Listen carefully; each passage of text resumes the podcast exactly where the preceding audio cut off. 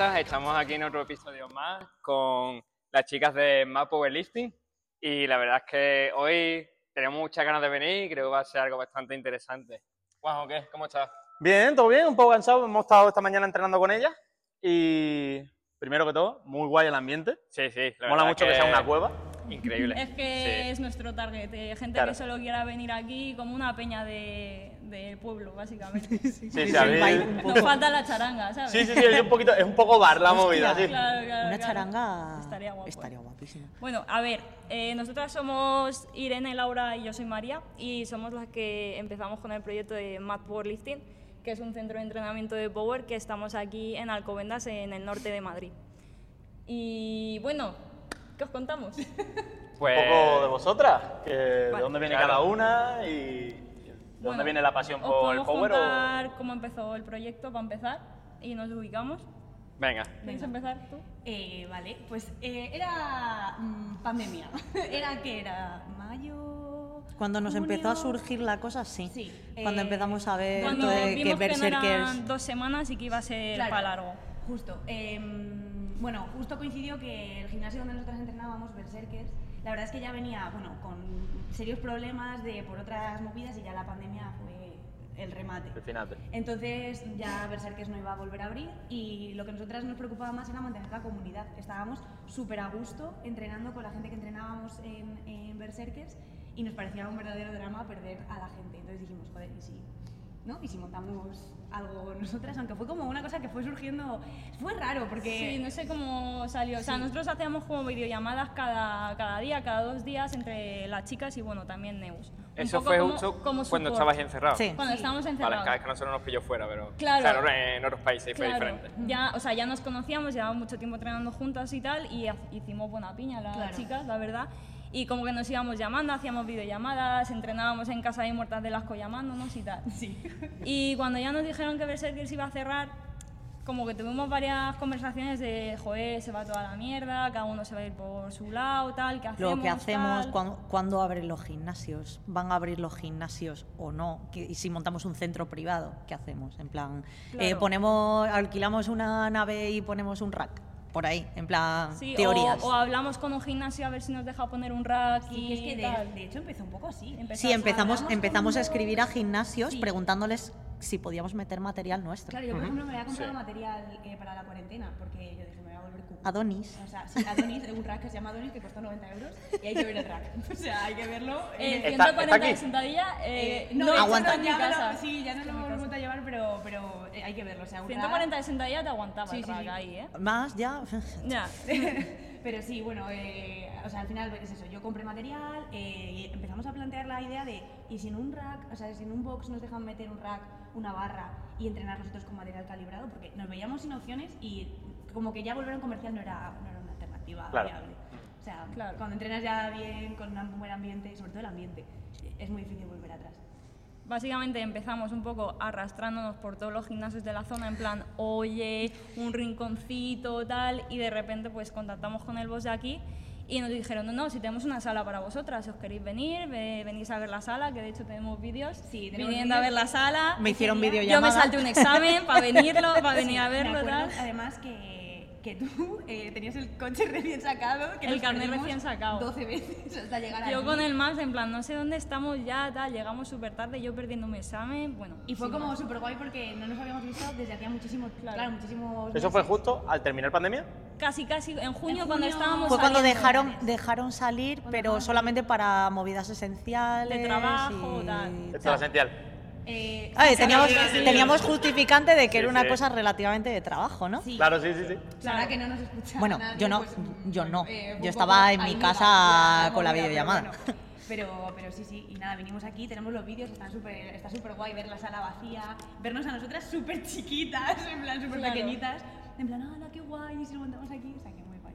Sí, sí. Y nada, pues llegamos a un acuerdo con los chicos de aquí, nos dejaron, nos alquilaron una sala y al principio empezamos esto un poco eh, como un hobby, ¿no? En plan de, bueno, cada una compramos parte del material, de hecho le compramos gran parte de material a Berserkers, que lo quería vender por ahí, y al final como éramos conocidos y tal, pues imagino que también ellos preferían venderlo, venderlo a nosotras que a otra gente. Y fue un poco, eh, todas currábamos por la mañana, ¿tú también estabas currando? Sí, no me sí, acuerdo. sí. Todas Sí, estaba menos horas al por la principio. mañana y lo hacíamos un poco por la tarde, de, vale, nos partimos la tarde entre las tres, el día que descansa una va a otra, no sé qué, pero un poco como por hobby, ¿sabes? De que venga la gente a entrenar y ya está. Sí, al principio esto era como una especie de comuna, de Sí. una sala, asociación, eh, sí. ponemos nosotras las cosas, nos organizamos nosotras. Pagamos el pero- alquiler y ya está. Pero ya está, claro, o sea, a, a priori eh, empezó como eso. Como... Claro. La movida fue que, claro, en el norte no hay muchos sitios de power, nos empezamos a juntar un montón de gente, gente que venía de fuera de Madrid también y demás. Y pues la cosa creció y dijimos, oye, ¿y por qué no tiramos para adelante, abrimos por la mañana a ver qué tal, eh, compramos algo más de material, elevamos un poco el nivel de esto, ¿no? Y pues al final yo acabé dejando el curro y me dediqué a montar un poco esto con la ayuda de ellas dos y apostando un poco por el proyecto. Y aquí A estamos. día, a día de hoy, ¿Más Powerlifting es un club o es un gimnasio? ¿Cómo lo veis vosotras? Lo vemos como ambos. La movida es que, yo siempre lo digo, yo lo veo como un club de clubes, en el sentido de que hay mucha gente que es de Mad Mad, pero el gimnasio, el club como tal, la comunidad está formada por muchos clubes distintos que se, for- que se sienten parte de la familia a la vez, por así Qué decirlo, ¿no? O sea, no es como en un gimnasio que a lo mejor, pues eso, eh, vas y todo el mundo es de ese club, compite por ese club tal. Aquí somos muchos clubes y aún así la gente se siente de Mad, a la vez que se sentirá de Berserkers o del club que sea. Incluso gente que no viene muy habitualmente. Sí, gente que viene los fines de semana o que vive fuera y viene de vez en cuando. Pues eh, yo creo realmente que nuestra ventaja competitiva, porque al final no tenemos mucho sitio, habéis visto el sitio tal, es que tenemos un buen rollo y un ambiente que mola mucho. Y eso a la gente le llama.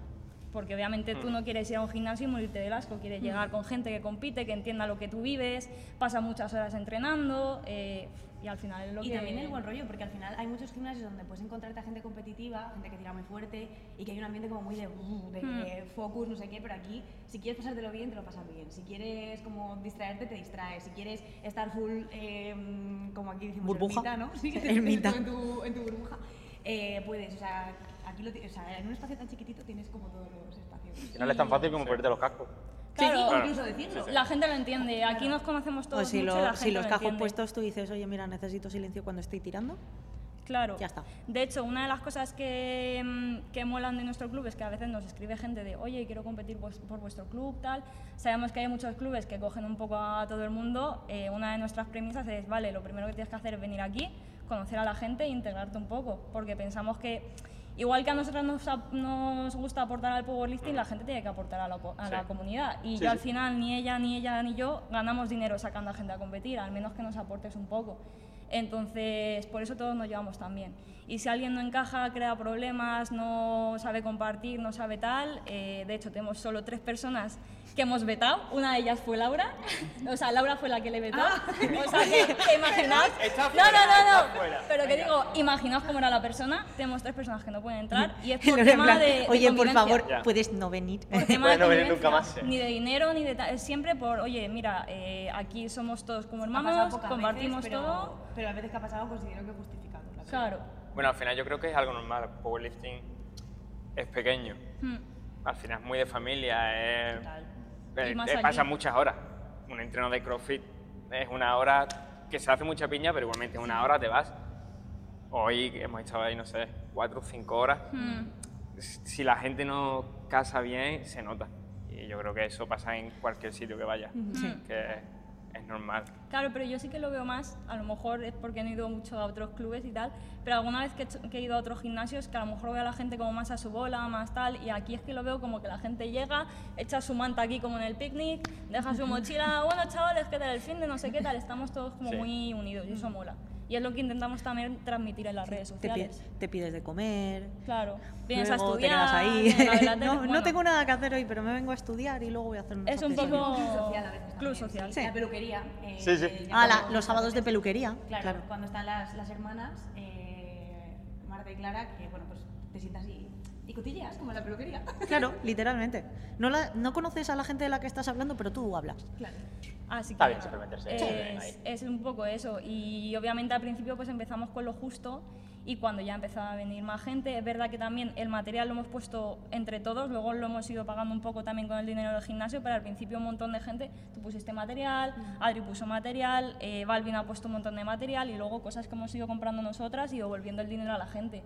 Pero mola porque es que realmente ha surgido de, joder, no nos queremos separar, ¿no? Vamos a montar algo y no ha habido ningún movi- ninguna movida en cuanto a lo mejor, pues eso, quién es el que gestiona, quién es el que autoriza, quién es el que tal. Todo el mundo ha entendido que, que lo hacemos un poco entre todos, siempre hay un poco una figura de autoridad, pero al final nos llevamos todos muy bien. O sea, que guay. Nosotros es algo que queríamos saber también, como cuando tú montas un gimnasio, Hmm. si tú como una persona o como tres personas queréis montar un gimnasio, lo primero que piensas es, necesito material. Claro. Necesito barras, necesito discos, necesito racks, necesito mancuernas. Entonces, vosotros lo que hicisteis es comprar una parte Hmm. y luego habéis ido como, digamos, como... como Añadiendo. Claro, añadiendo y pagando esa parte, o sea, de una manera que También hay que reinvertís el dinero. Hay que tener en cuenta cuándo lo montamos nosotras, que esto abrimos el día 1 de julio, el día que se pudo volver a salir a la calle. Entonces, en realidad, las expectativas que teníamos en cuanto a gente que iba a venir era un público más reducido. Al Sí. final, Era pagar el alquiler y pasar el rato. Podíamos, podíamos coordinarnos entre todos un poco para las horas de entrenar, tal, era más a nivel club privado en su momento que realmente como un negocio abierto al público. Claro. Luego hemos tenido que elevar el nivel porque la necesidad ha venido con el tiempo, pero inicialmente no había esa necesidad de Claro. em, darle el servicio a muchísima gente. Sí, pero es que además yo me acuerdo que teníamos a Adonis al principio, eh, teníamos a Adonis es el rack, el rack este de tiene nombre propio. Teníamos el ER que al final se lo acabó llevando Guille Power. Sí. Eh, y luego creo que teníamos el, el rack lobo este, el rojo, Sí, y poco más. un par de racks y la, la, normales. la tarima de, de peso muerto y ya está. O sea, que si veis eh, al principio. Bueno, los discos era- y barras. Sí, los sí, discos eso y sí. barras. Pero que me refiero que si veis al principio cómo estaba más, no tiene nada que ver con No. cómo está ahora. De hecho, me acuerdo que yo con Jaime me bajé hasta Córdoba a por un rack de la nave de, de- de Manolo y de, de los de Córdoba. Me suena esa historia. Que, que cortar con una sierra a mano el rack Porque no entraba- En una furgoneta que alquilamos. O sea, Porque nos salía más barato eso que, Claro, que por enviarlo. WhatsApp, oye chicos, que no nos cabe, nos volvemos, bueno, que no, bueno, que tal. Lo que pudimos con lo que teníamos, que era bastante poco. O sea, Y ese rack es la polla, en verdad. sí, la Gracias a José Castellano y a Manolo por donarnos ese rack y a Lucía. por O sea que realmente, como vosotras sois jóvenes las tres, ¿qué, edad, qué edad tenéis? Vosotras. 26. 27. Yo 32. Claro. Al final sois jóvenes no y trabajáis las tres. Sí, Entiendo. pero antes trabajábamos en otra cosa, es la movida. No, yo sigo. Claro. Claro, bueno, me refiero De hecho, yo quería hacer un disclaimer. que al principio Sí. tra- estábamos trabajando, o sea, que fue en verdad un poco nuestros ahorros, ¿sabes? Claro, eso te digo, como De que. inversión. Claro, esto- esto Como que es hace- posible. Esto pasó hace tres años. O sea, nosotras ahí teníamos pues 20 24 y 29. O sea, Sí. no... Que no, No, es yo necesaria tenía- una inversión tocha. 20 Me refiero que se puede ir poco a poco. Sí, claro. ¿Cuántos tenía o sea, depende cómo- 28, Creo que ahora, sí. ahora quizás sea diferente, ¿eh? Porque ahora, el- que cuando nosotros lo montamos, no había prácticamente un estándar. ¿Sabes Ujú. lo que te digo? Ahora el estándar está altísimo. Cualquiera que te parece un una negocio- gilipollez que, que durante la cuarentena en realidad como despegó Sí. en, Hmm. en cierto modo Y socialmente y de a nivel precio, deportivo. a lo loco. Em, como que la necesidad era distinta. La- bueno, y además también estábamos todos desesperados por Sí, entrenar y, y a nivel em, adaptación eh, era como, me vale cualquier cosa. Hombre, claro, o sea, me claro, vale, claro, claro, escúchame, eh, me vale ¿cómo todo. Sí, sí, sí. Pero yo creo que el estándar ahora es diferente. O sea, sí que es verdad que puedes empezar poco a poco, pero te lo tienes que, yo creo que no puedes abrir un negocio con esa mentalidad a día de hoy. Sí. Creo que el estándar es diferente. Ya la gente como que ha, ha comprendido que un gimnasio de power pues tiene que tener cierto material de base. Sí, yo creo que ya a día de a- hoy a partir todo de el mundo entonces espera que tengas dos, tres de rack de competición, Claro. los Hmm. discos, las Las barras. barras, claro. A lo mejor también nos estamos mal acostumbrando. Por una parte lo hemos hablado alguna vez, porque todos aquí, bueno, yo creo que sí, todos hemos empezado en los típicos gimnasios comerciales con la típica barra que es más lisa que la tubería de casa, eh, haciendo banca en un rack es- que haces así y tal. Eso es como eh, todo. Yo cuando empecé en y ya el está. Chrome había una barra de Power Claro. y todo el resto, pues una Ibanco, que estaba de puta madre, por cierto, hay que decir. Eh, barras en plan que tienen 25 o 30 años.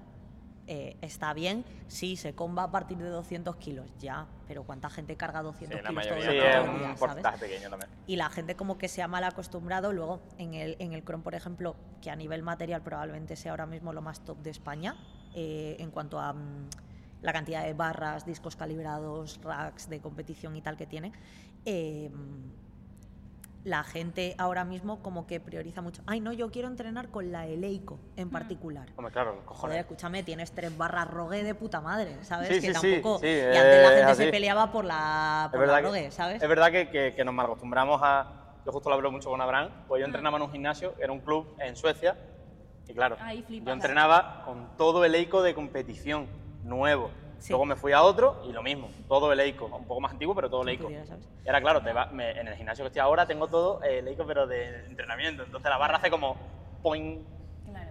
Pero bueno, también es verdad que, joder, que hay que acostumbrarse un poco y hay que entender las condiciones en las que está y que... Al final también es cierto que muchas veces tú llegas a competición diciendo, Buah, estoy súper adaptado a este material, bla, tal, tengo en- la idea de que va a ser el banco así, la barra así, y luego te pegas una hostia. Igualmente, no porque en realidad el material, eh, escucha, la gente que no está acostumbrada a entrenar con barras con un grip muy agresivo, en este campeonato de España se han jodido enteros. Sí, sí, sí. Te toca una tarima que te resbala un poquito y ya la gente que se pone tiquismiqui, ah, es que me resbala ya, pero no te van a cambiar la tarima a ti, ¿sabes? Sí, o gente que- o gente Ya, que ¿qué tira peso hacemos? O sea, te vas, te vas a un mundial y resulta que la tarima de Leico, de estrenada Claro. hoy, resbala y te lo Pues comes con Hay que patatas. adaptarlo, no pasa También es verdad que, que, claro, eh, eh, pasa mucho, que hay gente que empieza en el Power y ve a Instagram hace muchos años. Hombre, Sí, sí. Entonces, si Sí, tú ves, Pero para todo, ¿eh? si tú ves que eh, tu héroe tira con una deadlift bar,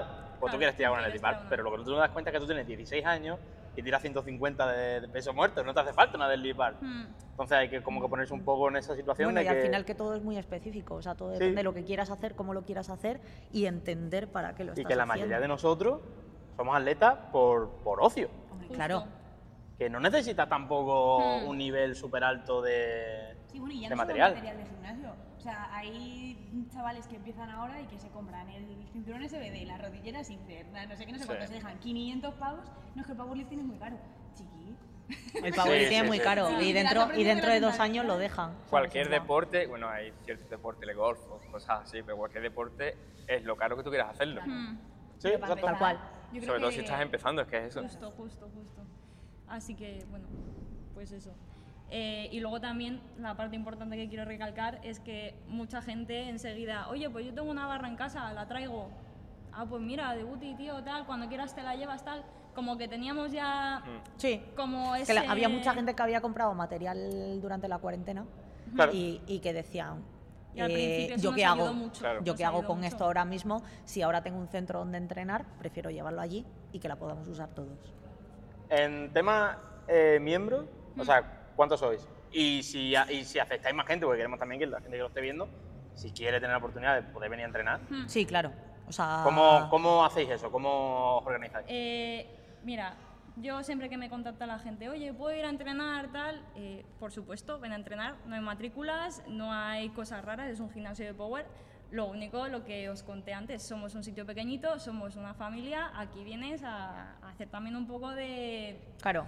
De comunidad. Si lo que tú quieres es entrenar a tu play eh, con el mejor material con tal, pues a lo mejor te No, interesa ir a otro no lado. compartir ni Claro. tener que contemplar que los demás están Claro. entrenando igual que tú, igual no es el sitio O sea, ideal. diariamente somos un grupo bastante cerradito de gente que vivimos por aquí, que curramos por aquí y tal. Que se- que se esto añade gente esto está constantemente, alejado, también te esto digo. está alejado. Sí. Pero viene mucha gente que a lo mejor viene el fin de semana o gente que está entrenando un par de meses, ahora está fuera porque está estudiando, pero viene de vez en cuando. O sea, Puedes pasar. eh, somos un grupo pequeñito, pero aquí cabe todo el mundo. O sea, O sea, de, de diario, supongo que hoy ha habido mucha gente, pero también porque pero por ahí. Es por más o suele menos. ser así. Claro, También es sábado, claro. también Claro. depende del Los, día. los sábados cuando viene gente de fuera al final es cuando más Cuando liados estamos. Es cuando tiene tiempo la gente de, que no vive por la zona de venir, pasar Claro. el día, igual se tiran las cinco horas o seis que estemos abiertos, pues ahí metidos. Y, y es otro rollo, vienen más a socializar que solamente a entrenar. Además los sábados que es cuando la gente suele tener un SBD, es como se junta mucha gente Claro. haciendo un entreno fuerte en, en ese rato. O sea, para ponernos en contexto, nuestra sala tiene como 70 metros cuadrados tirando por lo altísimo. Y qué pasa, que aquí 68, estamos creo. acostumbrados a que yo estoy hablando contigo, estoy tirando a 5 centímetros y ya está, no pasa nada. Pero los lunes sobre todo se llena mucho porque la gente descansa el domingo, los martes también y luego nos vamos turnando un poco dependiendo del día que descansan unos u otros.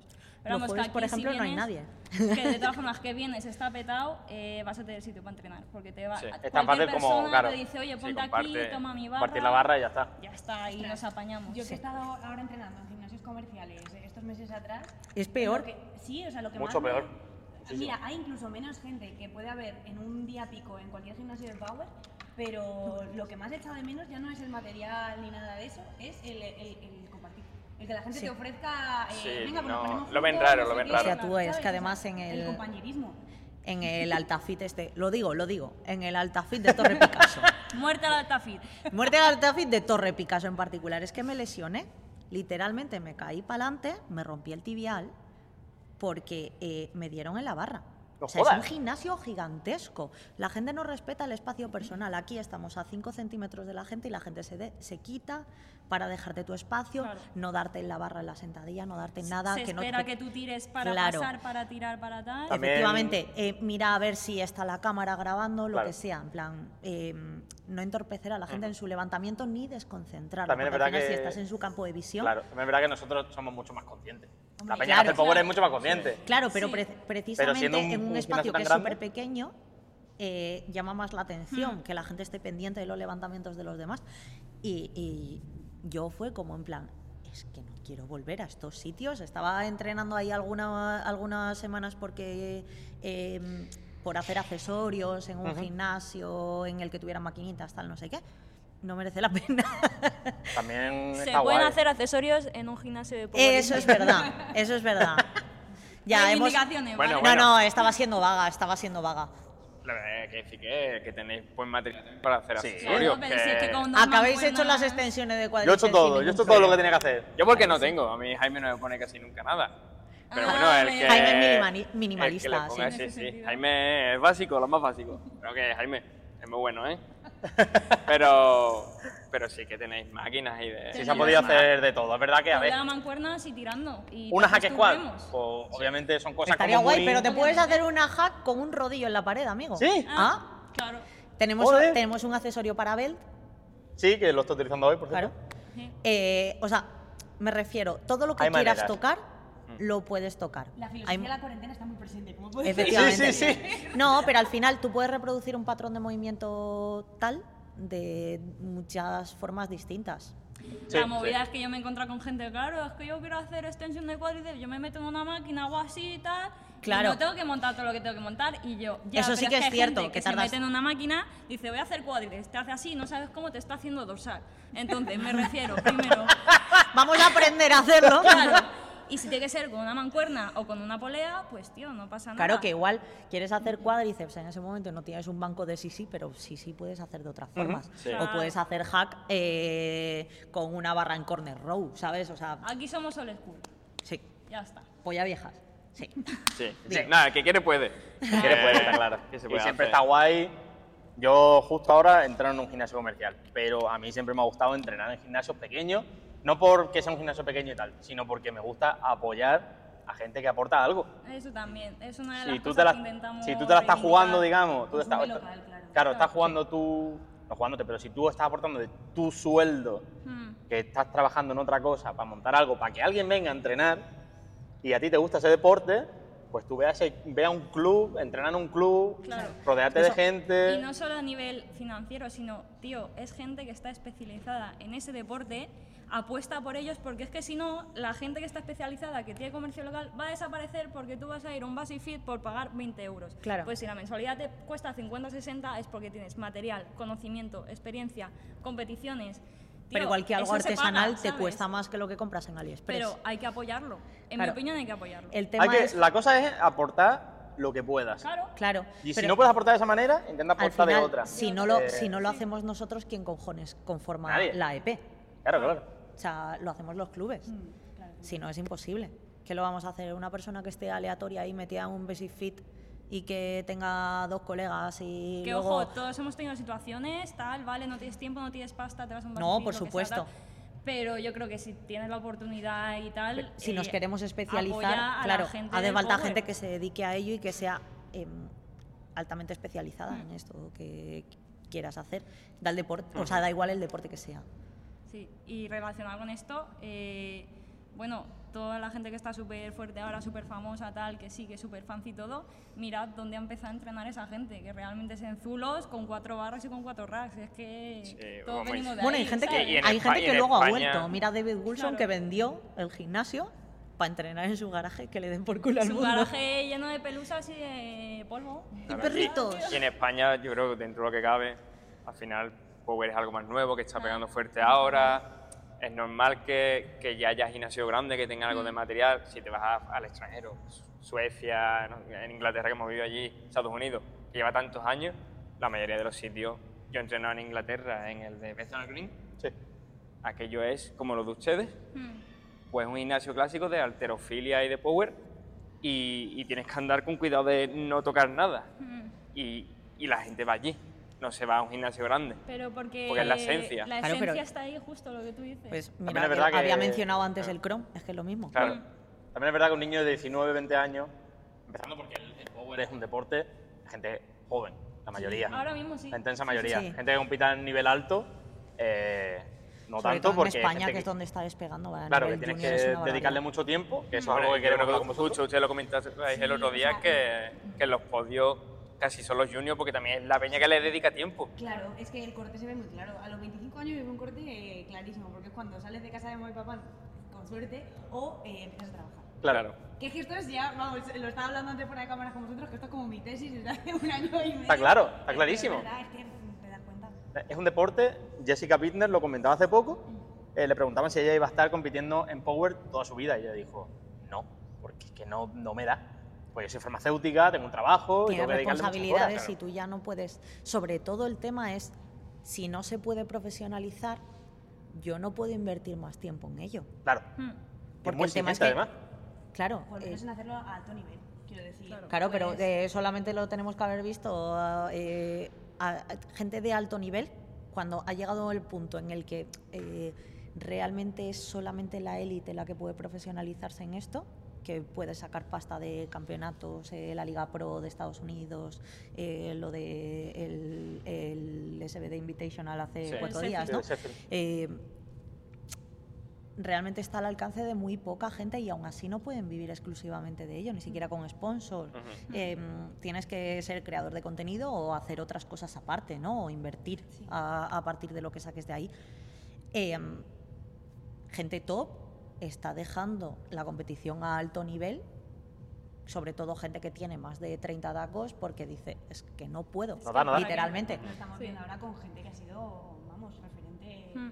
Claro, pero que, que tampoco hace falta irse al powerlifting, en plan, en general en los deportes de fuerza, porque tenemos el caso de, por ejemplo, Thor Bjornsson, que llega un momento en el que dice, eh, yo no puedo seguir con la competición a alto nivel porque las exigencias no me permiten dedicarme a mi familia y a mi trabajo. Claro, claro. Claro. Vosotros trabajáis las tres.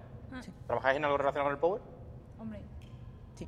Bueno, tú no. Bueno, No, tú en parte es que, sí. En parte sí. Bueno, pero, o sea, esto es algo como que quería hacer el disclaimer antes. Ellas son las que ahora mismo están en MAD de manera permanente. O sea, yo llegó un momento que. ah, No, o sea, no. Pero podía sigues, compaginar- sigues Claro. aportando. Claro, Aporta pero- de otra manera desde fuera. Pero claro, Claro. yo, no, yo ya, yo ya no estoy presente aquí, o sea, porque no, no me da la vida, porque yo tengo mi trabajo de 40 horas en el sur de Madrid y no tengo coche. que Eso es trabajar. importante. A nivel diseño Eh, web, trabajo por en ejemplo, y marketing. demás. Entonces, mm, bueno, no tiene nada que ver con el Power. Aunque mm, no, he- no puedo recordar un año en mi vida en el que yo haya estado parada con tema de proyectos de, de Power y aparte de mi trabajo, pues siempre he tenido pues, un podcast, ahora, ahora tengo uno, pero he tenido dos ya. O sea, siempre he tenido proyectos eh, relacionados. Y bueno, actualmente pues, soy la, la comentarista de, de los campeonatos. Si os suena, amigos, es porque me habéis escuchado comentar vuestros levantamientos. Es la que grita cada vez Soy que la que grita. Que Le te dices, gustan más- Cállate, pues no. ¿Quién crea, la, quién crea la tensión? Le gustan más vuestros levantamientos que a vosotros. Justo. La que es. sabe hasta cuándo nació el primo de tu madre, esa soy yo. Eh, sí. ¿Y vosotras en qué? ¿Qué- ¿A qué dedicáis vuestro tiempo? Eh, bueno, yo trabajo en eh, formación en mediación y resolución de conflictos.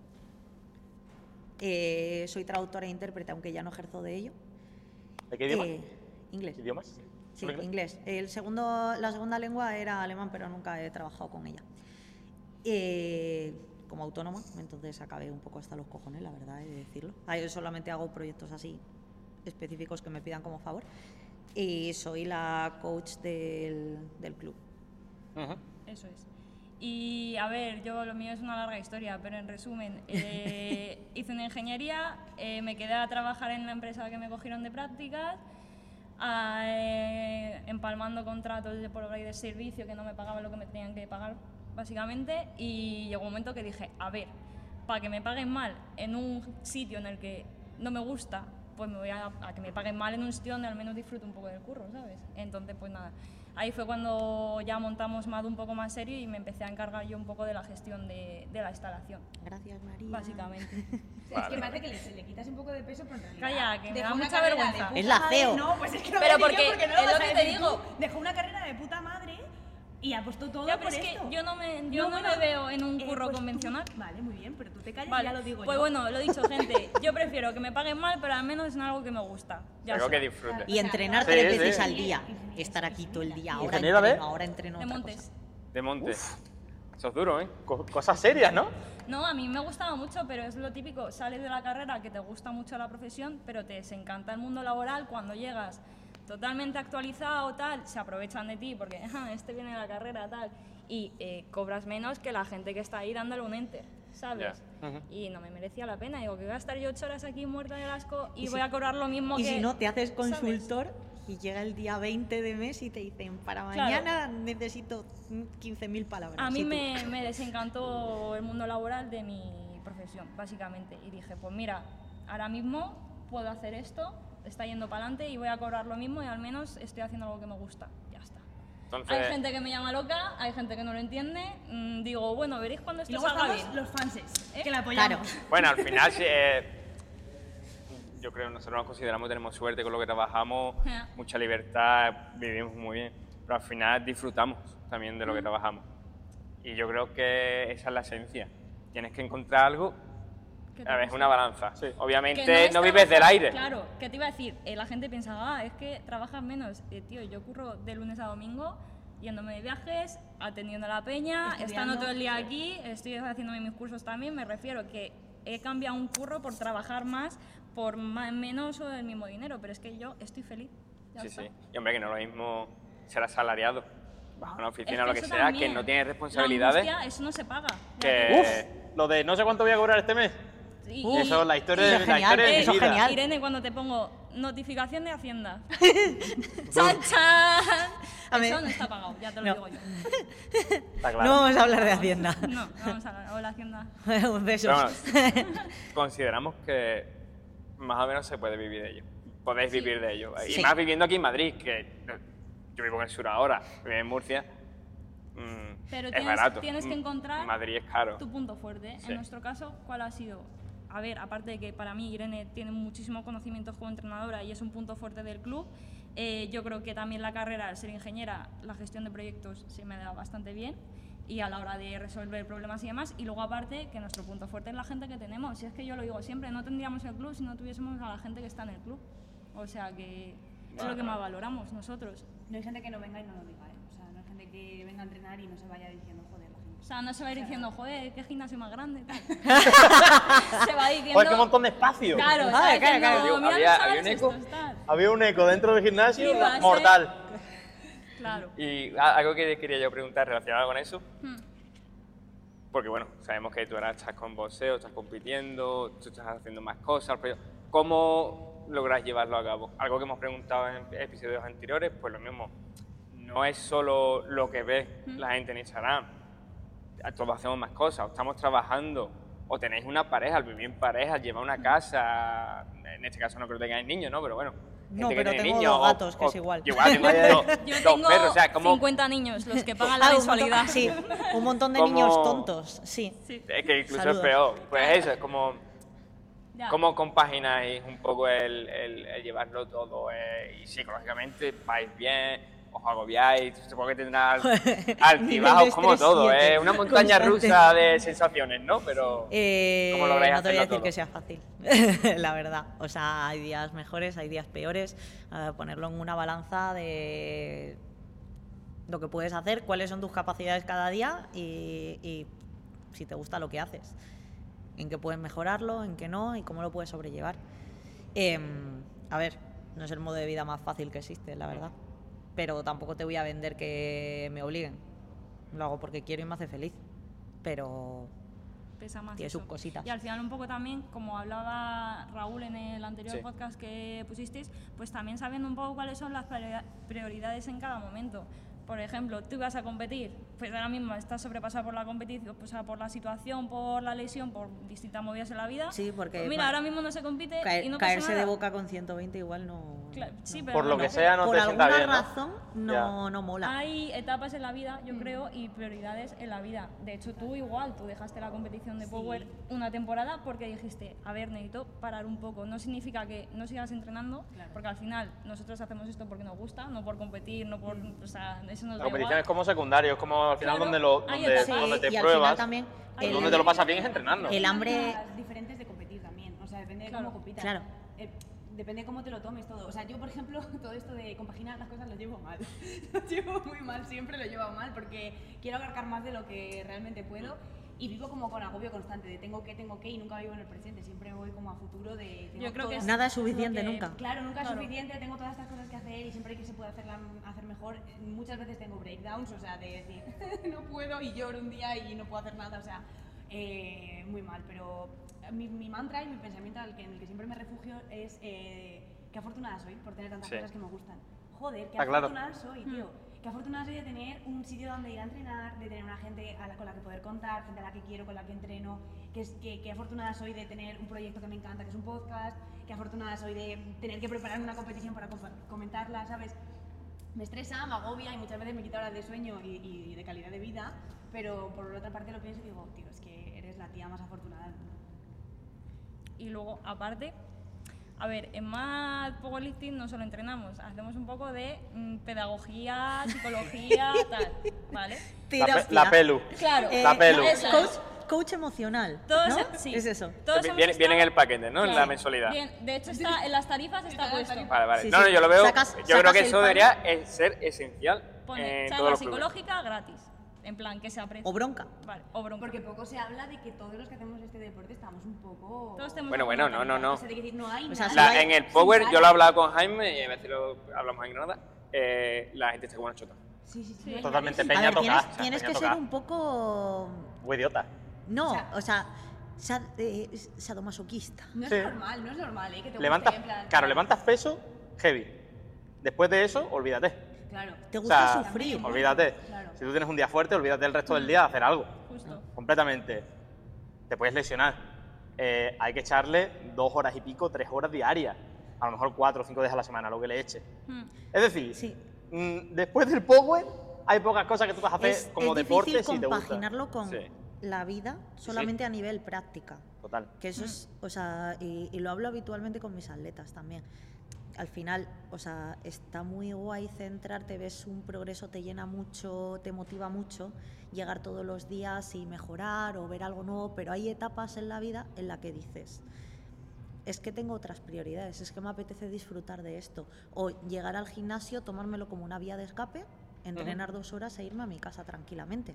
Y mañana no estar reventado o esta noche salir a tomarme unas cervezas. Yo ahora mismo estoy en ese momento de mi vida en el que prefiero, etapas. Prefiero eh, priorizar mm, mi vida social y mi disfrute personal a estar todos los días a puto piñón. Porque en realidad es, al igual que todos los deportes de fuerza considero, o sea, en general todos los deportes, ¿no? Tú puedes esforzarte muchísimo en recuperar una puta mierda y nutrirte solamente que te gusta practicarlo, o eh, invertir mucho esfuerzo y que resulta que te dé un rédito de la hostia. El power en general es un deporte en el que tú in- inviertes un montón y, y se ve muy lento. Sí, no es tan Sí. agradecido, al Sí, menos cuando llevas Total. un tiempo. O sea, a mí Claro. se dice mucho, eh, una frase que dicen muchos, eh, sobre todo, y se lo escucha mucho a atletas top. Eh, el gimnasio es el único deporte que te da lo que exactamente, o sea, que, que te da para recibir lo que exactamente lo que tú le das. Sí. No, el retorno No, de no, no, no, inversión. no, o sea, no lo veo. Mentira, Es, pequeñísimo, es O sea, pequeño. pero si puedes estar un año para subirle dos kilos y medio, pero ¿cómo tienes los huevos, Bueno, de y como, realmente- y si- y como por lo que sea bajes un poco el volumen o, o cambies el sistema de entreno o cualquier cosa, te vas a la mierda rápidamente y pierdes 20 kilos de, de la proyección durante meses. Y, Claro. y para volver a ver ese mismo nivel, igual te tiras dos años. Claro. Igual tiras un máximo y hasta dentro de tres años no vuelves a tocar un peso ni siquiera cercano.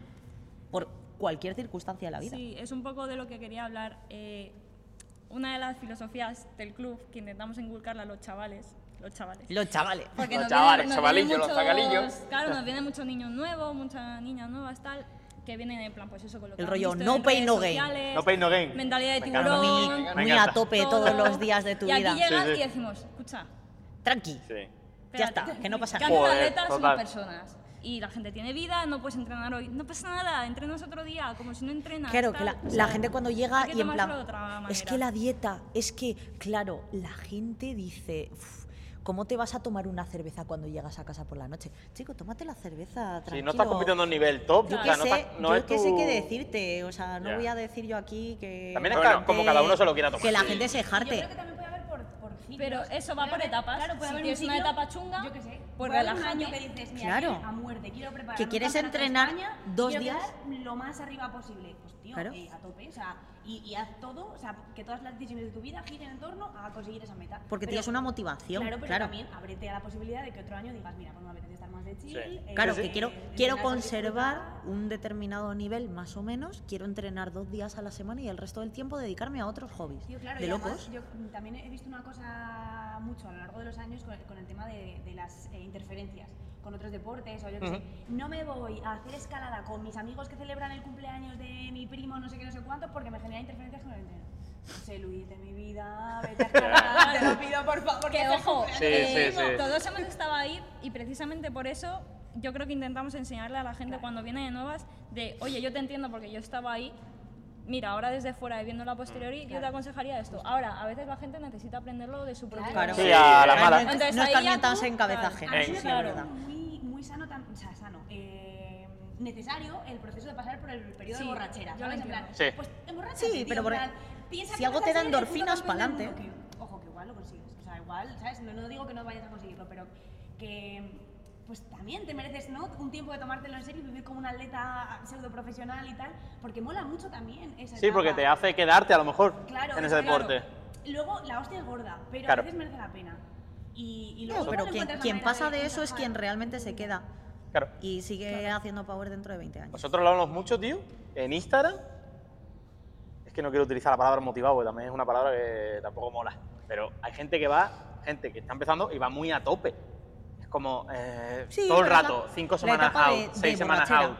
Y es como, tío, tranquilo, Disfruta del proceso que es con lo que disfrútalo. te vas a quedar. Claro, ah, gracias a. mm, Joder, qué mal hoy, que hoy tal, hoy no sé qué, hoy no he podido hacer esto, hoy no he conseguido lo otro. Y es como, tío, vale, está guay, ¿sabes? Que Vas te a ver exijas. esto en dos años y vas a decir, ¿Qué hacías? Ya. ¿qué más das, tío? Pero bueno, ¿Qué yo hacías? creo que, o sea, en general es gente joven. Sí. Todos hemos pasado por eso. En- nosotros, lo que pasa es que ahora, la juventud de ahora es una juventud más sana, va del tirón al deporte. Cuando nosotros éramos jóvenes, pues éramos extremistas en el mismo sentido con otras cosas. Ya. Y al final lo que estáis diciendo, tienes que pasar por ello. El ser humano no confía. Por entiendo, mucho que ¿eh? ustedes digáis, nosotros digamos, nosotros en Granada hay muchos chavales, la mayoría les sacó 10 años, Mm. yo se lo digo, pero al final algo tienes que pasar por ello. Por mucho que venga el típico viejete, ya como nosotros, y te diga cualquier cosa, no, no vas a hacer caso. Tienes No, que pasar claro. por ello y darte cuenta, y si te das Aún cuenta, así. te queda. Claro, tienes que No, pero aún sentirlo así tú. tener, tener esa referencia de persona que te gusta. mira, no pasa nada. Pero, pero Mm. está guay estar como referencia, pero tampoco creo que nosotras, vamos, y si está sonando así, mm, creo que debemos quitar esa eh, percepción de ir de aleccionadoras de nada. No, no. No, no, no, Ah, no, no, no, no, no, no, pero, no, joder. No, no, no, Ah, se- no, no, es- no. Simplemente Es un consejo como, una, porque- como una referencia mm, positiva hasta cierto punto Hmm. de, eh, oye, tienes esta otra posibilidad, si la Incluso quieres contemplar. veces- Y que- que bueno que tú. Estate tranquilo, Que todo el sabes mundo que no pasa necesita nada. oírlo, aunque tú luego es tu Sí. decisión, pero es una ayuda, hemos pasado por ahí y eso es como, tío. No, que no se interprete tampoco como que es eso, no se le está diciendo No. a nadie No, no, que, claro, pero bueno. No, eh, que es no, así, claro. que es No, una es ayuda. un poco referencia está- chill. Está guapísimo. Claro. Está guapísimo. Sí. O sea, todas hemos pasado por ahí y está muy guay. Lo que pasa es que luego la hostia es seria. A mí también me parece un poco una responsabilidad. No, en el Power no lo, no lo veo tanto, pero yo llevo tatuando muchos años ya y yo sí que la gente que empieza sí que me veo un poco con la responsabilidad de cuando hacen algo que sé que, si es gente cercana a mí, si es algo que sé que estás haciendo mal, me parece responsable por mi parte, que tengo más experiencia que tú, no leccionarte, pero decirte, tío, Hablas con él y ya. igual, ¿sabes? Claro. Igual esto lo puedes De gestionar de, hecho, otra eso lo manera, o hacemos- esto se puede hacer de otra forma. aquí, Un en consejo. plan, oye, a lo mejor no te coge y te digo, oye, no hagas esto, sino en plan de, bueno, pues a lo mejor tal, hay esta posibilidad. Nos pasa mucho, mm, gente que viene y ya quiere bajar cuatro categorías para ser competitivo. Pues la Bueno, dejamos o, caer. o quieres, o quieres tirar máximos todos los Claro, la días de dejamos tu caer. vida. Oye, es Ya. tu primera competición, ¿por qué no vas tranqui ya? ¿Sabes? Pues típicas cosillas que hemos hecho todos al principio, que vemos años después y decimos, ¿para qué? Pues intentamos también lanzar a Claro, los porque chavales, además, ¿sabes? además lo piensas en plan, si yo hubiera tenido esta referencia, igual la hostia me la habría Sí. pegado más. Claro, haber sido más suave, claro. ¿sabes? No me habría dado de, de ¿Sabes? frente Igual, con me que. va- igual me habría relajado un poquito. Yo Claro. un consejo también que daría a los chavalillos que empiezan y demás es vigila tus referentes.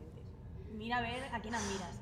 Es que lo que hablamos siempre, las redes son muy tóxicas. Ya, eso es tricky, ¿eh? Y tú estás viendo el máximo, o sea, tú estás viendo lo que esa persona quiere reflejar. Bueno, y esa persona Lo mejor. quiere reflejar el máximo exponente de lo que está practicando. Claro, No, es y- que al final Soy lo más. Mucho, Incluso- mucho es marketing. ¿no? Claro. Y además incluso cuando eh, la- los influencers o los creadores o lo que sea, o los atletas así de alto nivel, te muestran sus días malos, también son la parte sexy de sus días malos, porque la está queriendo mostrar. O sea, de verdad nadie, nadie Claro. y nadie, aunque ponga, también se muestra lo malo, eh, nadie muestra lo malo de verdad. O sea, están mostrando la No, parte no. guay de lo malo. Claro, Está claro. muestras, muestras el- la parte de, mira, me he lesionado haciendo esto. La no sé parte qué", de soy pero duro, En realidad, de- en realidad, el Voy- día que te pesa tu 50%, no lo enseñas. No, y además que también sirve muchas ¿Qué pasa? veces, siento que es un poco eh, eh, construir una narrativa de héroe, de vengo Exacto, de aquí exacto. y vengo de lo más oscuro y de lo más hondo Y me, fatal. y me sobrepongo Y, a... no, no sé no qué. pain, no gain. Claro, un poco, Un poco así. sí. Exacto. Claro, que Sí. al final incluso lo, lo, lo malo que tú quieres mostrar lo estás haciendo con una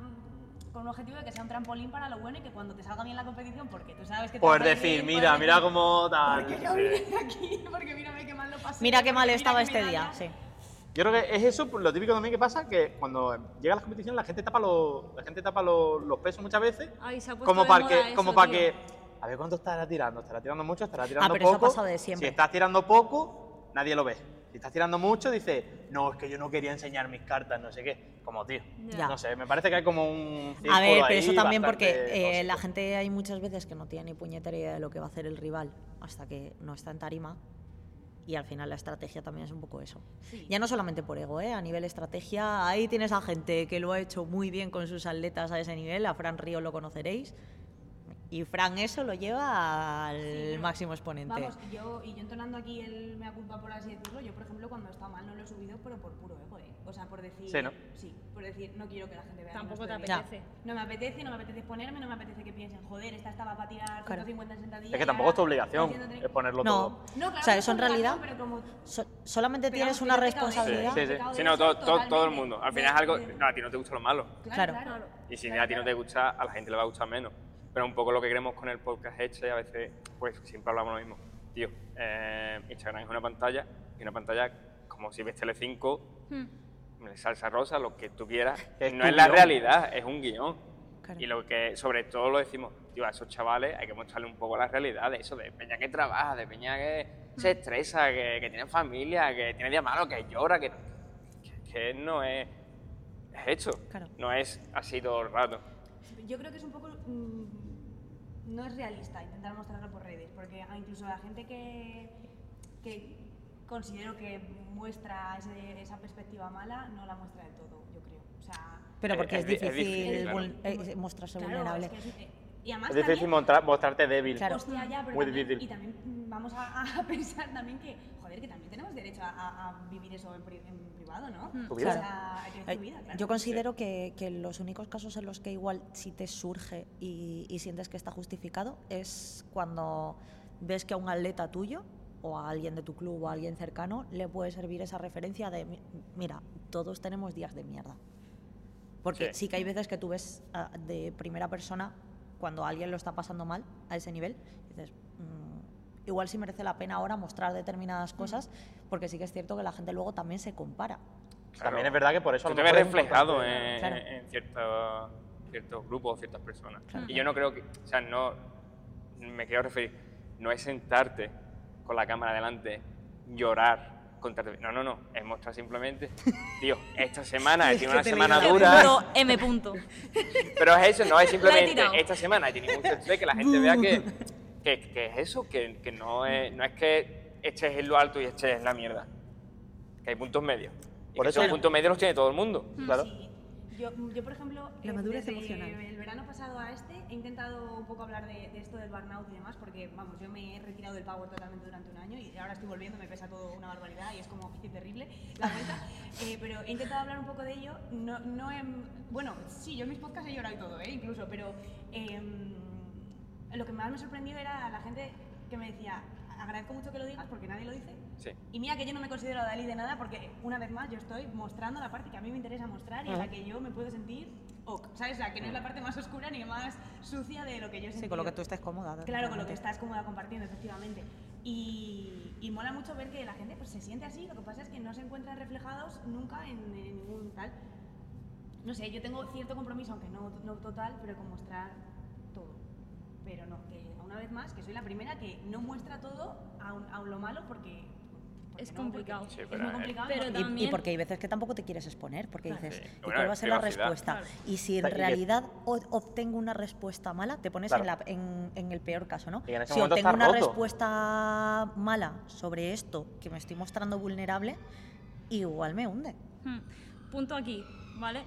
Eh, todos los clubes, todos los entrenadores, toda la peña que va de es que eh, no vales para esto, porque eres no hablar. porque no sé La qué. que no es que estas cosas me enfadan mucho porque estáis quemando a peña que a lo mejor tiene un potencial de la hostia, lo que pasa es que no lo sabes sacar.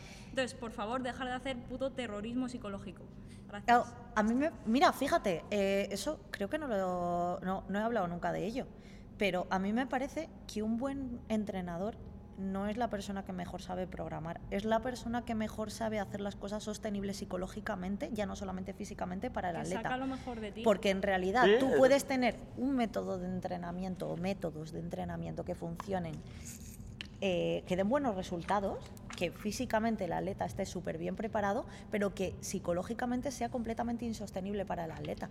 O sea, hay estudios al respecto de eso en cuanto al uso del RPE, de cómo cambia la percepción después de repetirlo semana tras semana y cómo el burnout eh, psicológico repercute en, en realmente un síntoma físico. O sea, nosotros, vamos, no sé cuánto tiempo lleváis. Bueno, José me ha hablado de ello, creo. Mm, puede ser. Eh, que no sé cuánto tiempo llevaréis vosotros metidos en, en el Power. Nosotras, bueno, Irene y más, no sé cuántos, nueve, ocho años por ahí llevarás. Sí, por ahí. Nosotras, Sí.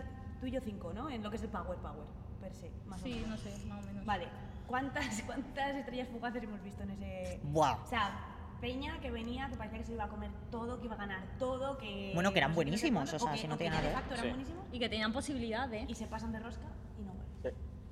Y es una pena. ¿eh? Yo creo que por eso es importante el hecho de, vale, tú tienes redes sociales, ves gente, tienes ídolos y tal, pero creo que es guay acudir a un club y estar en un club social, no un club de entrenamiento, un club social, y ver gente y conocer gente que tiene más que tú, conocer gente que ha entrenado más que tú y que ha competido mucho más que tú. Y que esa gente te diga, mira, tío, eh, que preguntes, tío, que preguntes todo el rato, que seas curioso, que tengas pasión por ello y preguntes y digas, ¿a ti cómo te fue? Mira, tío, me siento así, me siento estancado, me siento un poco quemado, ¿cómo quiero hacerlo? Eso en un gimnasio comercial es más difícil que te pase. Complicado. Y si estás fuera del power, no te quieres como integrar porque tú te sientes como que tú quieres ir a tu bola, creo que también ahí te puede ayudar eso. Si tienes ese problema, te puede ayudar estar con gente que ya ha pasado por ello. Y en un Sí, al club final es gente mejor- afín, como en todo, en la vida. En cualquier eh, interés que sea un poco nicho, Mm. en realidad es súper importante tener referencias. eh, no, no tienen por qué ser referencias a, eh, o sea, en plan, gente a la que mirar desde abajo, sino gente afín Gente a con ti. la que compartir. Claro. Claro. Y que Yo- viva lo mismo que vives tú. Ya Yo creo que está. una de, una- una de las cosas buenas que yo hice crossfit un tiempo, Oh, eres de eso. hay que reconocerlo, pero bueno.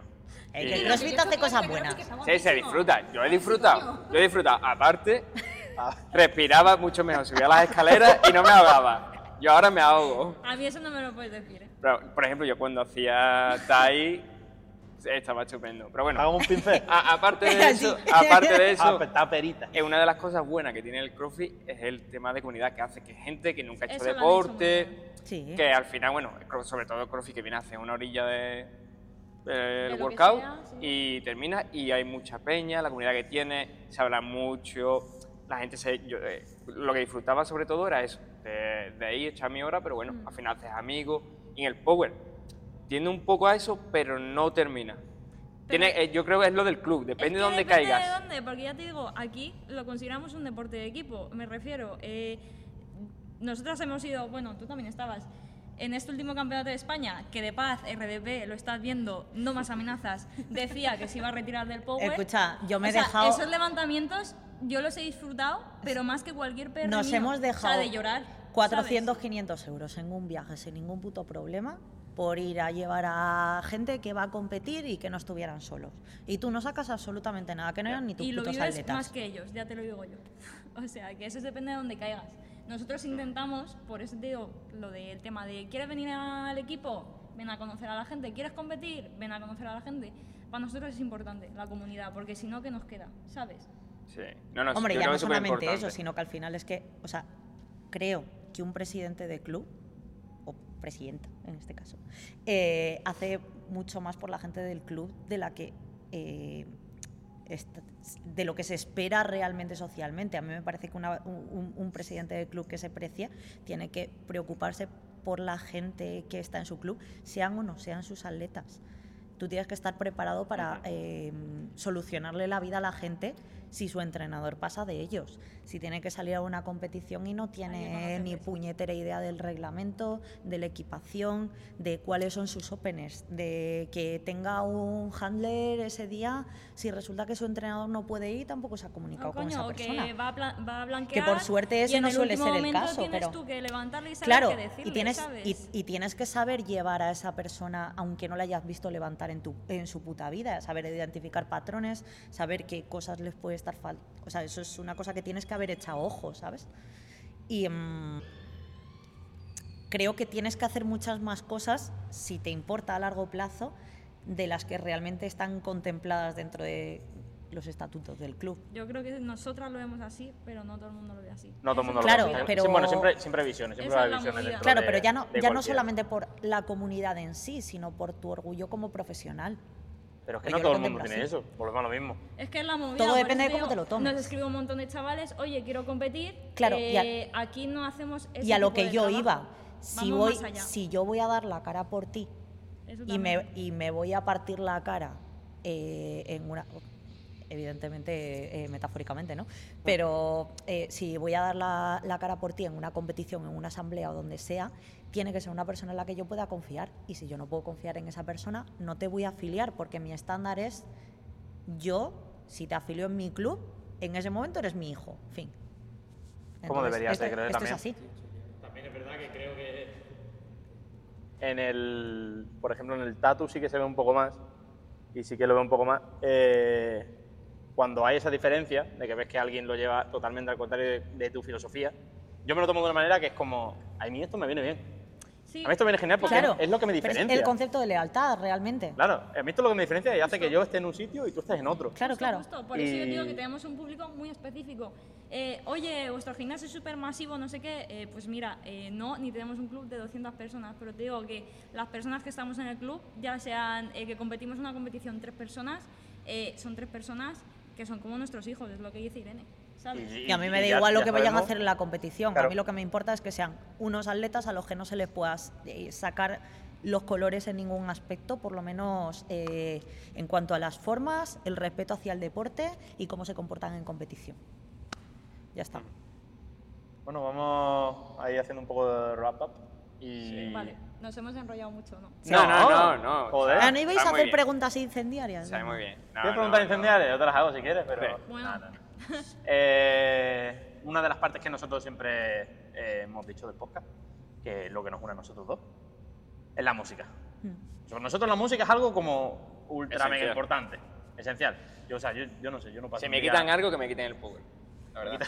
Hostia, que me quiten el eh, power. Eh, entre la música y el power. Hombre, Sí, sí, 100%. siempre. 100%. 100%. Entonces, nosotros nos gusta saber cuál es el punto de vista de la gente que traemos, qué es lo que os mola.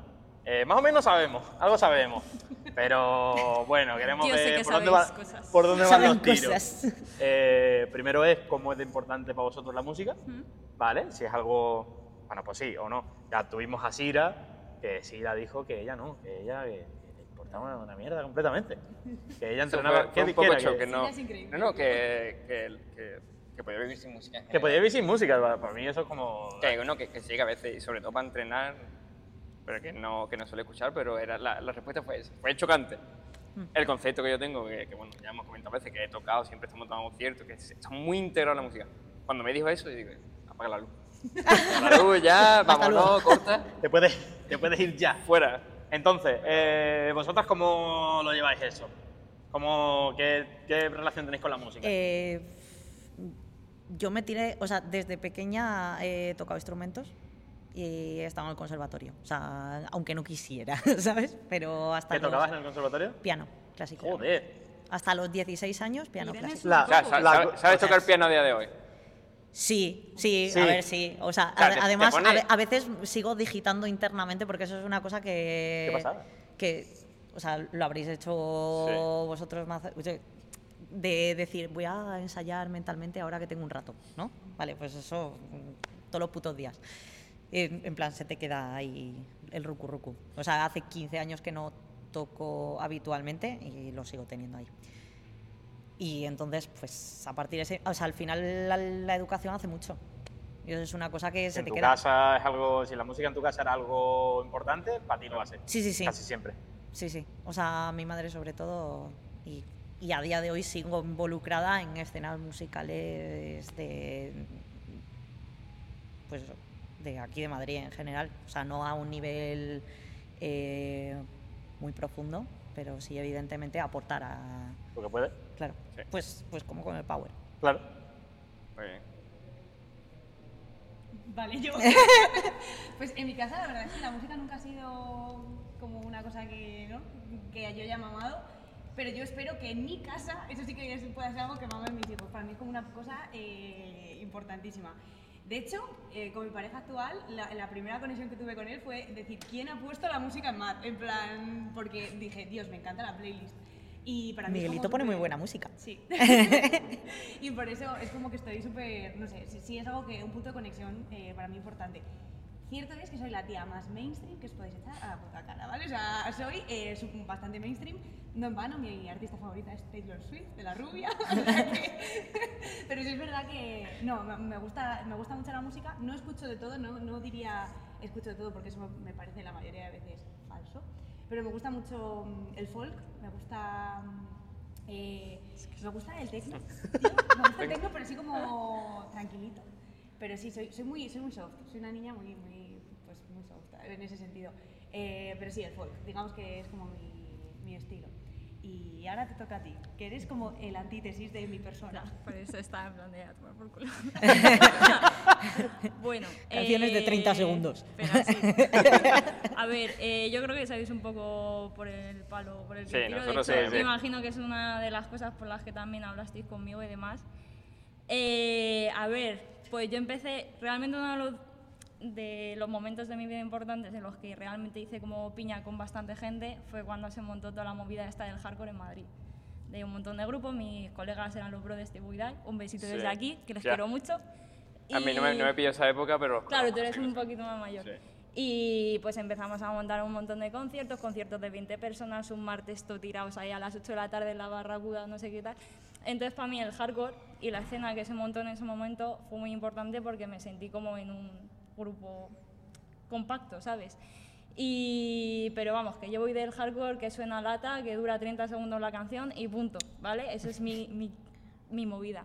Y luego es verdad pues que acabé distanciándome un poco de, de ese rollo por una movida así por otras y lo tengo un poco apartado. Ahora mismo tiro más por el rap, pero siempre va a estar en mi corazón el rollo hardcore y demás. Banda favorita de siempre, Expire. No sé si la habéis escuchado. Spire, los he visto. Yo también. En el. Resu, que, fueron, que fueron mal de tiempo, ¿te diste cuenta? Sí, sí, que sí. salí súper decepcionada. Pero Luego bueno, le vi otra vez. los conciertos de hardcore... Expire, Routine Out, No, no Turning Back. No tuning Carlet. Vaya, vaya diferencia. Sí. sí. increíble. Un extremo a The otro. best of both worlds. Increíble.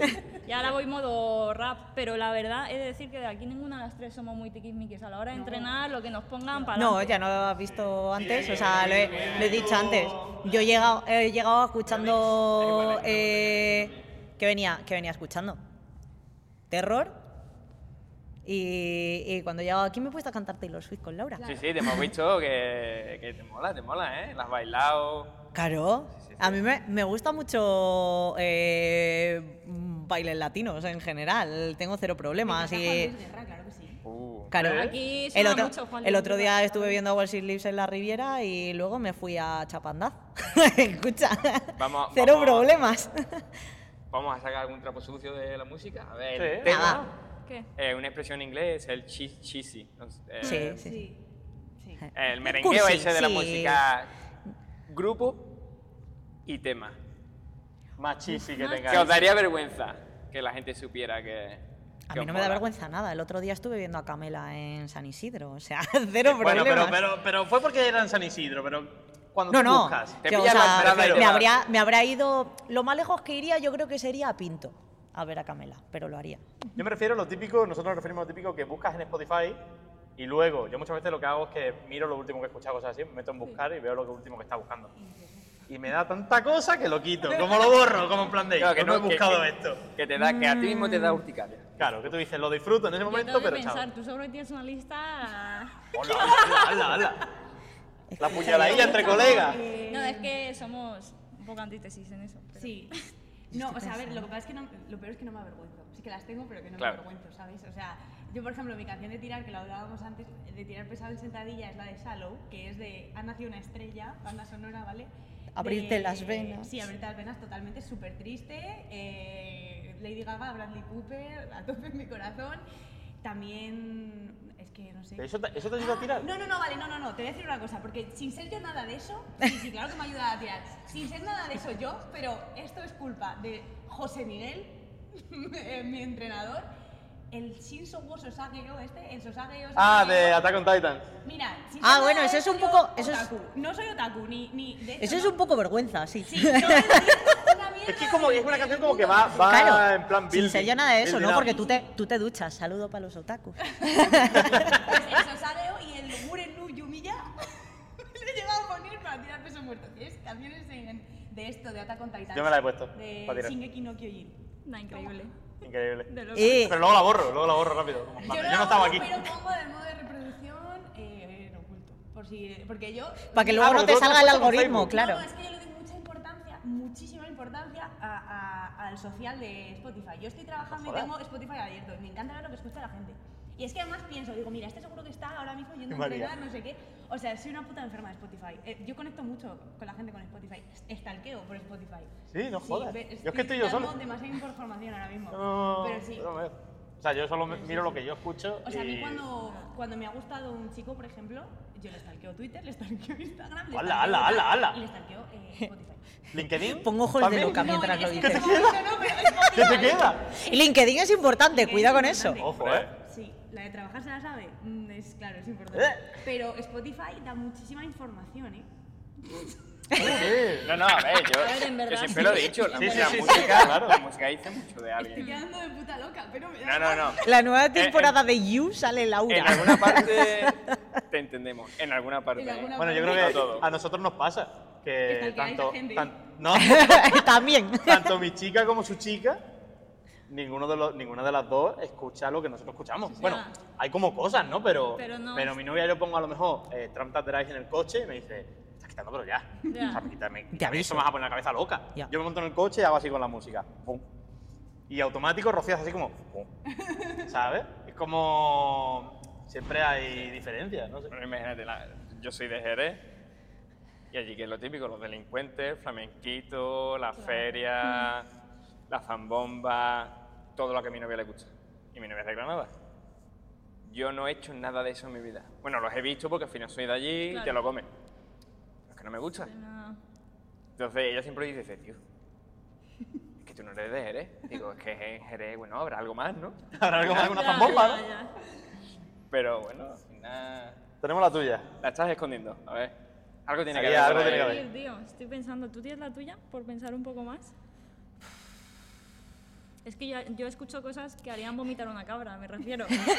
Sí, A pero ver. siempre. Pero yo- siempre yo algo. muy de Eso, que plan, un ¿cuál día... es tu tema más blandito. Porque El de- que, el que haga, el que haga llorar a la cabra. Que, que igual me viene un recuerdo a la cabeza de lo que sea y ya necesito escuchar la canción porque si no la voy a seguir repitiendo días y días y días hasta que la escuche. Entonces a veces busco cosas completamente aleatorias, en plan, Alex Ubago. ¿Sabes? Te Ahí, viene a la cabeza. ahí, ahí. Claro, te Esa viene la a la movida, cabeza la esta movida. canción y dices, Dios, ¿cómo cojones era? Pero ¿por qué me estoy acordando de esto? Y no quieres escucharla porque es una puta mierda. Pero al final la acabas escuchando para que se te quite de la cabeza. Pero yo, por ejemplo, de, de escuchar eh, entrenando, que dice, ¿qué coño haces? Y yo estoy entrenando sola y estoy escuchando mm, mm, cosas de gente pegando gritos y de momento digo, ay, me quiero relajar, me voy a poner mm, afrobeat. Hay momentos. Sí, yo sí, sí. sigo, sigo, bueno, es la de Y me, hoy, y me y me- me pongo el afrobeat nigeriano más, más mm, eh, pachanguero que te puedas encontrar en la vida, o soca, o yo qué sé qué sí, decirte, sí, o salsa. ejemplo, salsa en plan. un Héctor Lavoe así va un Eso, poquito de taca taca así entre madre. A ti, entreno. a ti te Yo sí. Yo sí, yo que soy bastante latino. uno de, uno de mis temas favoritos, y yo me lo pongo. A mí me gusta por folk y todo eso. yo escucho muchas cosas. Lo que más escucho es hardcore, por ejemplo, y metal y eso, pero escucho muchísimas cosas. Uno de mis temas favoritos es el tema de Ed Sheeran, eh, de la canción de, del Hobbit. Sí, O sea, me Hostia, la de parece- Under the Mountain, Eso la de la montaña. Vale, Sí, a mí, sí, a mí me, me encantaba el Fire- Sheeran, Fire pero como Mountain, ¿no? muchísimo. Sí, sí, sí, Y Sí, lo- yo soy y- fan, no irónicamente, de Sheeran. No, no, Temas o sea- tiene que haber algo. ¡Ah!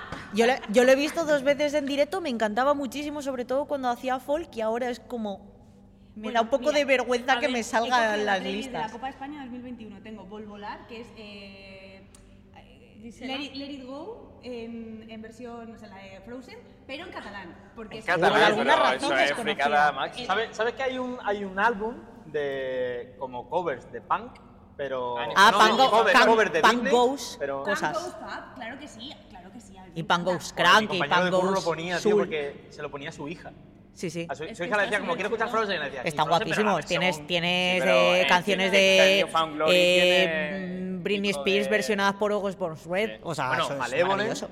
Malevolent es un grupo que nos mola Sí. mucho, ¿lo habéis escuchado? Sí. Claro. En el último disco tiene un Tengo cover, historias graciosas de Manero con esto. un Cuéntalo. cover de. Anastasia. Tiene un cover de Anastasia, de una Me canción de pasaban Anastasia. gratis por cosas. ¿Te pasaban cosas gratis? No, me pasaban gratis a los conciertos porque eran mazo colegas y eso, nos íbamos de fiesta, tal.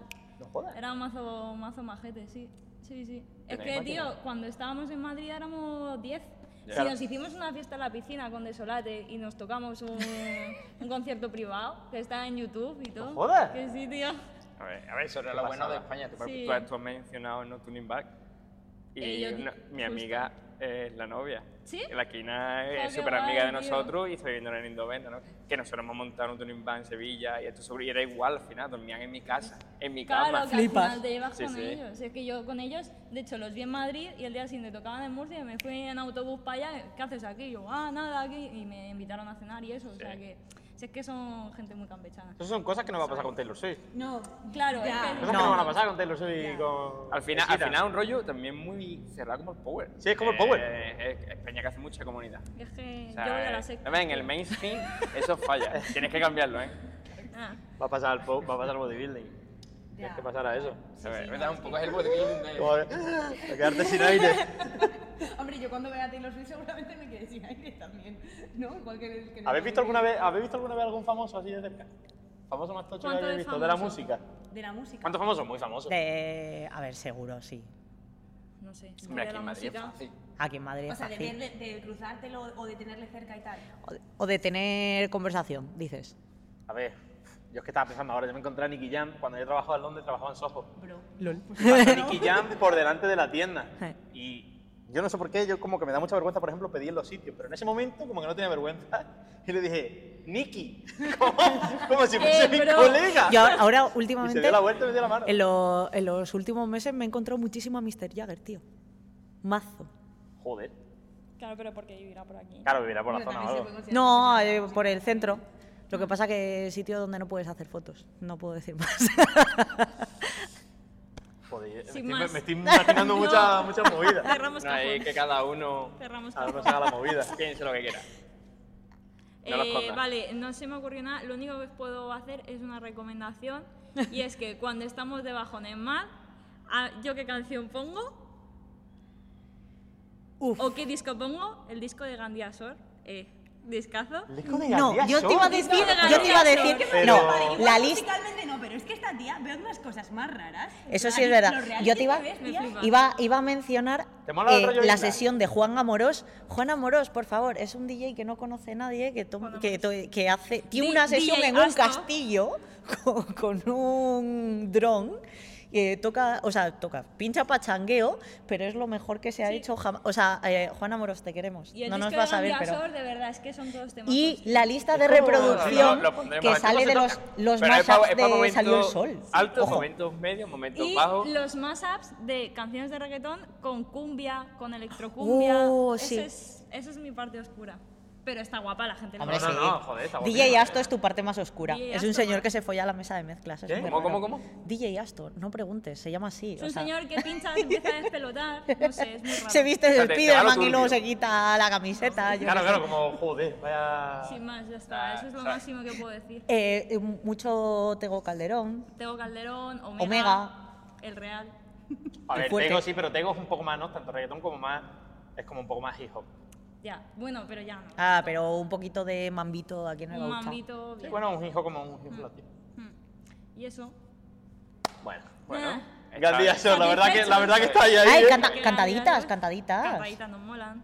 Las cantaditas mucho. A Rubén Rico le encantan las cantaditas. Ahora solo, solo pone cantaditas. Vais a subir ahora y tiene puesto grandes éxitos de Ponaeri seguro. Eh, A quien le podéis sacar mucho de música es a Rubén Rico, Sí. que lo mismo te pone un canto gregoriano que el Divo, ¿sabes? Sí, ha habido una temporada que todos los días le tenía que pedir que saltara todas las putas canciones de versiones de canto gregoriano de Metallica, por ejemplo.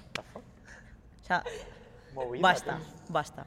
En plan, la- o te, o te pide, o, o te pide cantores de Hispalis para tirar un día. Eso- Eso sí es de nicho, ¿eh? O sea, eso es nicho, nicho, nicho. Dice, no, es que últimamente me motivan mucho las sevillanas. Es que aquí cuando se vienen arriba y tú, ¿estás bien? ¿Vas a tirar 370 de sentadilla con sevillanas? Sí, Eh, Yo claro. alguna vez he puesto el Canelita. Canelita Ah, sí, pero Canelita es un poco más rumbero. Claro. te- No, no, pero esto. Te deja querer. mm, eh, mm, yo qué sé. Vídeos de Paulista Motivation con una canción eh, épica aleatoria de que se fondo. lo sabe entero. Sí. Todos nos lo sabemos entero ya. Ujú. Pues eso. Y estas somos nosotras. Vale, vale. Somos un poco desastre, ¿vale? Espero que haya salido bien. Sí, sí, lo no, pasado bien. Súper interesante. Lo Vale. importante es que haya disfrutado Hombre, sí. de ello y, y nada, nosotros súper agradecidos. La verdad es que hemos estado hoy aquí eh, entrenando. Casa. creo, la, la mañana entera. Me alegro, tío. Súper bien. Se entrena guay con que si estáis por la zona. Eh, os lo Bueno, recomendamos. decí, decí un poco dónde estáis, cuál es la parada de metro más Claro. cercana. Nada, Alcobendas, calle La Granja. eh, Metro La Granja, Metro La Granja, línea línea 10. 10. Eh, estamos en un polígono, pero estamos enfrente del metro y tenéis parking y Mercadona, que es lo importante, y ya está. Y una cervecera artesana al lado, hay hamburguesas, hay un montón de cosas, llegan todos los globos del mundo. Y estamos en un box en la primera planta. Y tenemos un Mercadona enfrente. Sí, eso lo he dicho. Eso es importante. Pues en tierra burrito. Si, si buscáis algo para entrenar por Madrid, venid aquí. Y Eso es. pues nada, la súper agradecido Pues muchas gracias. por de chicos. aquí y por porque hayas estado contando todo sobre, sobre vosotros. Bueno, todo lo contable sobre el power y la música. ¿Hay algo más que queráis añadir? Eso, si queréis añadir algo más. Eh, canción favorita de cada uno, ya que estamos. Uf. Preguntado. Bueno, del momento. De momento. Del Ah, del momento de ahora. Una canción o que os mole mucho, tal. Una Una recomendación. canción así que te ponga súper a tope. Yo estoy con un disco. Un disco Vale. que lo tengo como, en re- como ahora en repeat. Justo me lo dijo. Es un artista de, de UK que yo escuchaba mucho, que es Nines, Ajá. que es rap eh, como un poco gran. Bueno, no es gran, eh, es, es rap en- de UK. Y justo sacó un disco hace poco y mi colega Rafa, que estoy quedando con él ahora, me lo dijo, me dijo, tío, ha sacado Crop Circle 2 y dije, me cago en la puta, no me había, no me había enterado. Y ahora lo tengo ahí como Lo escuchando repeat. escucharé, que a mí eso me mola también. Sí. ¿Y tú? Hostia, Un eh, disco, una canción, una recomendación. Que siempre lo preguntáis vosotros, os toca a sí. vosotros. ahora. Es que no hablamos porque al final la gente es- entra en shock. Pero yo quiero saberlo, Bueno, a mí bueno. me interesa. Uh, claro. Tú sí, eh, no sé, yo diría. a ver, bueno, un discazo, por ejemplo, el nuevo de Speed. Bueno, Sí. lo último que sacó Speed. Speed está un muy, grupo muy australiano. guay. Speed en plan velocidad. Sí, Sí. un grupo australiano. y Además Sí, son, en plan, son dos hermanos. Bueno, Son dos hermanos, con uno- Vale. bueno, parte de la banda son dos hermanos se turnan también cantando y creo que son medio maorís también. Creo que los dos hermanos son un poco maorís o algo así. Guay, Y, bueno, están muy, son muy guapos. Sí, está muy, muy Venga, guay. Laura, Vale. venga, Laura. A- apuntamos. Ah, yo apunto desde luego, claro. Me encantaría. Bueno, eh, de todas maneras, nosotros tenemos una playlist que vamos actualizando cada La poco. tengo, eh. la Vale. tengo. Escucha, eh, yo podría meter canciones ahí, ¿eh? Sí, sí, bueno, bueno. Yo os las mando de Se acepta, recomendación. Vale, vale. Se aceptan recomendaciones. Vale, Se aceptan- vale. Suena a Así que pegarse. nada, muchas gracias por venir a visitarnos y esperamos que os la hayáis pasado bien. Que cuando queráis es vuestra casa. Perfecto. Muchísimas gracias. Ah, y nada, que ya sabéis, esperemos que os haya gustado y nada. Si tenéis alguna sugerencia, decídnoslo, que seguiremos haciendo entrevistas y seguiremos viajando cada vez que podamos. Y lo típico, ¿no? Dale like, suscríbete o no te suscribas, haz lo que queráis, pero bueno, lo Compártelo, cosas. Y apoyad, Claro. apoyad a los clubes pequeños. Que no se Comercios olvide. locales. Sí, sí, no, no, no, no vayáis de tieso. No seáis y- tiesos. Eso Que luego es, salís del fin de y os Claro, claro, 40 te va. pavos en cervezas, cabrones. Eso es. Yo creía que ibas a decir ya otra cosa. Eh, iba a tirar para otro sitio. He digo, dicho 40. Eh, Ya, ya, aquí si sacamos hubieras como dicho la 60, resistencia, pero mal. claro. Mal. Los, los múltiplos de 60, ¿no? Vale. Bueno, chicos. Pues nada, perfecto. Hasta luego. Eh,